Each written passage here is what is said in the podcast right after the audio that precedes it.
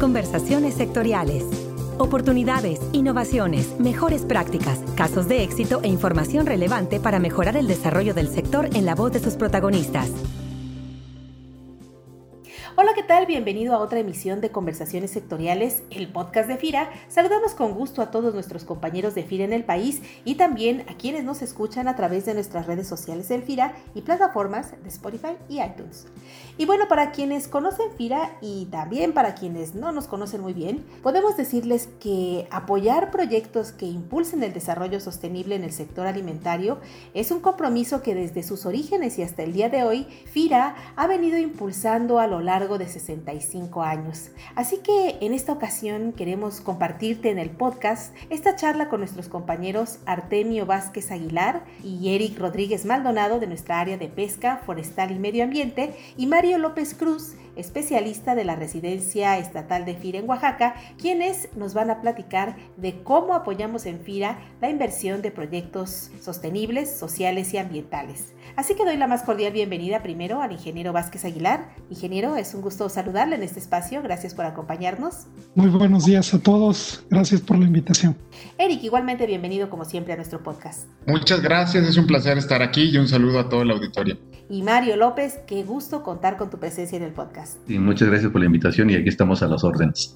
Bien, pues ¿qué les parece si empezamos definiendo primero el término de sostenibilidad para quienes nos escuchan? De manera que, ¿qué tal, Eric, si nos ayudas a precisar qué abarca o cómo se define la sostenibilidad en el ámbito social y ambiental en nuestro sector agroalimentario y medio rural? Claro, con mucho gusto. El concepto de sostenibilidad se caracteriza por incorporar aspectos ambientales, sociales y económicos. Está ligado al concepto de desarrollo sostenible, el cual se definió en el informe Brundtland en 1987 como la satisfacción de las necesidades de la generación presente sin comprometer la capacidad de las generaciones futuras para satisfacer sus propias necesidades. En este sentido, sostenibilidad tiene más rasgos de una planeación estratégica de largo plazo ya que provee un marco de análisis que toma en cuenta factores de viabilidad económica, respeto al medio ambiente y bienestar social, y tiene más esta visión de planeación estratégica de largo plazo que solamente un corte de protección al medio ambiente. Justamente todas las iniciativas deben de estar encaminadas a una base de bienestar social para poder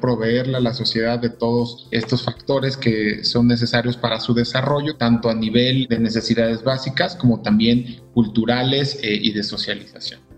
Ingeniero Vázquez, en FIRA nos regimos y nos adherimos también a todas las políticas nacionales de desarrollo, eh, de inclusión, de impulso y fomento al desarrollo sostenible, pero ¿cómo las implementamos? ¿Cómo aterriza FIRA esas políticas en programas y acciones que beneficien a productores y empresas en el país? Bueno, esta implementación está enmarcada en nuestro programa institucional que considera las prioridades de política pública y los compromisos nacionales. En particular, en el tema de sostenibilidad se hace referencia a los objetivos de desarrollo sostenible, a las contribuciones nacionales determinadas de México y desde luego al cumplimiento de la legislación en materia ambiental y social. Entonces, para la implementación destaca el tercer objetivo prioritario de FIRA, que es contribuir al desarrollo de un sector agropecuario, forestal, pesquero responsable y sostenible, que tiene sus respectivas estrategias y acciones. Para su ejecución está considerado darle continuidad e impulsar al financiamiento de proyectos sostenibles, por ejemplo, a través de alianzas con organismos financieros internacionales que nos han permitido diseñar y desarrollar soluciones financieras para canalizar los recursos con un enfoque de sostenibilidad. Muestra de esto es la cooperación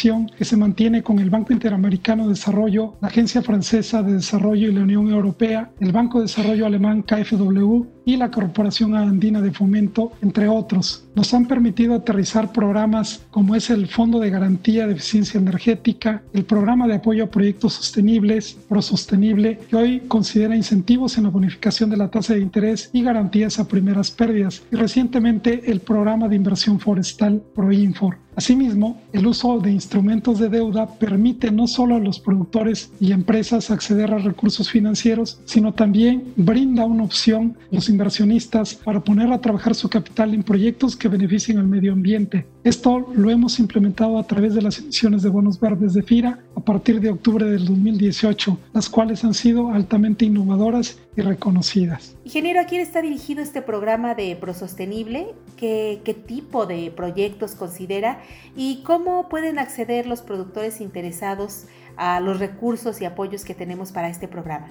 Específicamente el Prosostenible, contamos con recursos de la Facilidad de Inversión en América Latina de la Unión Europea, LIFE por sus siglas en inglés, y de la Agencia Francesa de Desarrollo, en donde conjuntamente hemos establecido algunas prioridades de atención, destacando la canalización de recursos en municipios de alta y muy alta marginación, especialmente en la región sur-sureste de México, además de aquellos municipios con vulnerabilidad al cambio climático o bien con presencia indígena. También está dirigido a nuestra población objetivo, que considera a la microempresa, empresa familiar, pequeña empresa y mediana empresa prioritariamente. Para determinar la elegibilidad se estableció una metodología que considera, entre otros, las dimensiones de sostenibilidad de la agencia francesa, determinando que los proyectos elegibles son los que inviertan en 55 conceptos de inversión elegibles que contribuyen en cierto grado a la sostenibilidad. Estos los hemos agrupado en cuatro categorías, las cuales son la agricultura ambientalmente sostenible, el uso eficiente del agua, energías renovables y la eficiencia energética. Para poder acceder a los incentivos de bonificación en tasa, además de obtener un financiamiento con cualquiera de los poco más de 80 intermediarios financieros que operan con FIRA, a través de la plataforma que se llama ProSostenible, los productores o empresas interesados deberán calificar para determinar la elegibilidad técnica sobre el nivel de incentivo al que pueden acceder. Los invitamos a obtener mayor información de este programa a través del portal de internet de FIRA o bien a través de la red de oficinas de FIRA en todo el así como del sitio web del programa prosostenible.org, que está a cargo de la consultoría corporativa de Carbon Trust, CIRAT y El Buen Socio. Eric, ¿cuál consideras que es el mayor reto de las comunidades para poder concretar un proyecto sostenible y cómo pueden los compañeros de las oficinas de FIRA que nos escuchan alinear estos proyectos sostenibles con otros apoyos y recursos institucionales para fortalecer el proyecto? Fíjate que existe sin duda alguna muchísimo potencial para implementar proyectos que puedan contribuir a mejorar la sostenibilidad de todas las cadenas de producción que atendemos en FIRA. Las barreras que más predominan entre las soluciones tecnológicas disponibles que hay actualmente en el mercado son las de tipo económico. Y estas pueden ser ya sea originadas por una falla de mercado o simplemente que sea producto del funcionamiento actual del mismo. Esto quiere decir, al ser principalmente económico el tema, que FIRA puede aportar soluciones financieras que contribuyan a poder sobrepasar estas barreras. Dentro de las barreras de mercado que nos podemos encontrar más comúnmente está el acceso al capital, en segunda instancia encontramos la percepción de riesgo y por tercer lugar, costos ocultos asociados a la adopción de una nueva tecnología. Esto es, costos asociados a lo mejor a la capacitación que vas a necesitar. Ahora, dentro de las barreras que constituyen una falla de mercado, es común que encontremos tanto información imperfecta como selección adversa que esto significa que no todos los actores tienen la misma información para poder tomar sus decisiones y que basan por lo mismo estas mismas decisiones en la información solamente de la que disponen y conocen como puede ser solamente una consideración del precio, dejando de lado otros factores relevantes como pueden ser los beneficios que puedas obtener, la calidad, confiabilidad, etcétera, ¿no? Para poder tomar estas decisiones. Ahora bien, los programas y productos sostenibles de FIRA, que incluyen financiamiento, garantías y acompañamiento técnico, ofrecen una serie de soluciones a estas barreras, mediante los cuales los compañeros de las oficinas pueden estructurar esquemas de negocio y contribuir al desarrollo sostenible. Entonces, justamente esta es la visión, cómo podemos utilizar todos los programas, herramientas y conocimiento que tenemos para juntarlo y sintetizarlo para poder apoyar a proyectos, ¿no? Estamos muy abiertos, obviamente, para cooperar lo que sea necesario con las diferentes oficinas y esperamos pues que podamos seguir impulsando este tipo de proyectos en conjunto. Mario, al igual que muchos de los compañeros de FIRA que nos escuchan, a ti te ha tocado contribuir ya en este aspecto de concretar un proyecto sostenible de impacto social. Uno de ellos, un proyecto con productores de invernaderos en San Pablo Aguilar, en Oaxaca, donde con el apoyo de FIRA y del ProSostenible se ha logrado también impulsar el mejoramiento de vida de esta comunidad. ¿Qué, nos puedes compartir al respecto? Gracias, Ceci. Mira, de hecho, la comunidad de San Pablo Huila es una comunidad indígena ubicada en el municipio de Santiago Matatlán, donde la mayoría de las personas hasta hace unos ocho años eh, vivían de las remesas. Y fue ahí donde uno de los productores, bueno, regresó y visualizó un negocio. Los terrenos son áridos, con problemas de no hay agua, entonces se migran a esta actividad viendo el potencial de los invernaderos y es el beneficio que se ha obtenido de los cuatro puntos del programa sostenible. Generalmente los productores buscan pues acceso al beneficio de tasa. La estructuración se dio en, con ellos porque realizan prácticas agrícolas sustentables, tienen la certificación de, de Senacica. Pues, obviamente el mismo concepto de inversión de, de, invernaderos es una producción sostenible, del uso eficiente del agua, del uso eficiente del recurso Estamos hablando del beneficio de la inclusión de mujeres productoras, también el uso de energía renovable con celdas fotovoltaicas para alimentar toda la cuestión que se requiere en el manejo de los invernaderos para los sistemas de riego, para la iluminación. En eso se está utilizando.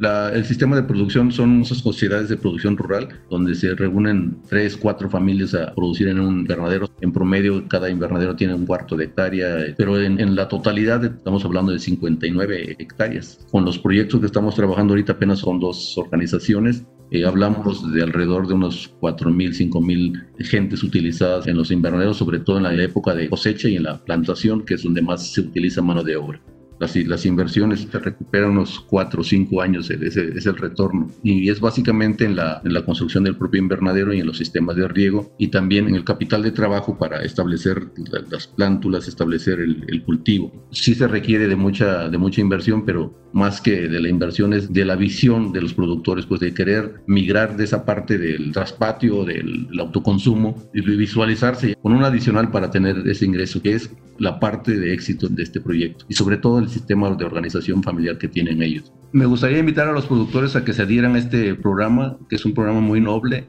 no importa el tamaño de la empresa que sea, y pues invitarlos a, a, los productores, a los compañeros promotores a que visiten los proyectos. Hay una infinidad de proyectos que puede calificar en este programa y la verdad digo, buscarle el, el modo nomás a los proyectos, ahí están, nomás hay que darles un poquito de, de orden y tener esa visión.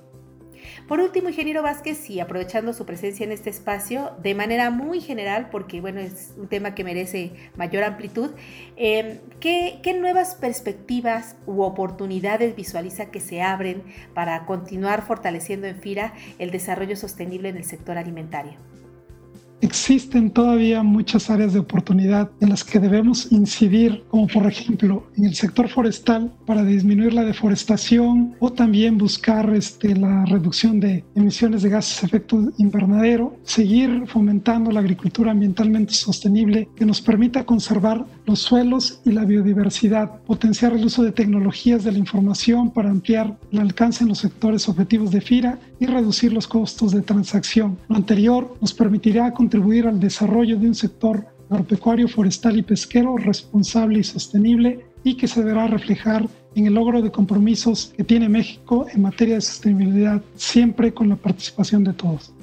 Bueno, pues ahora ya sabes que en FIRA estamos comprometidos por buscar la manera de apoyar a nuestros productores a impulsar su competitividad y rentabilidad con mecanismos financieros y técnicos sostenibles para lograr mejores condiciones de vida para todos. Mil gracias a nuestra mesa de participantes de esta semana en el podcast. Ingeniero Vázquez, un placer contar con su conocimiento. Muchas gracias. Saludos a todos. Eric, gracias por la disponibilidad de siempre. Muchas gracias, es un gusto como siempre. Mario, muy importante la experiencia que nos has compartido en este proyecto. Muchas gracias. No, con todo gusto, Ceci, estamos a la orden en lo que se requiere.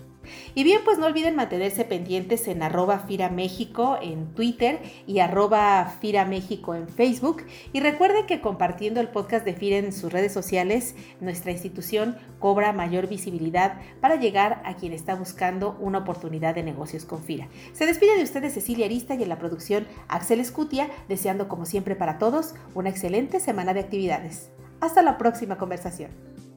Este podcast es una producción de la Subdirección de Promoción de Productos y Servicios de FIRA.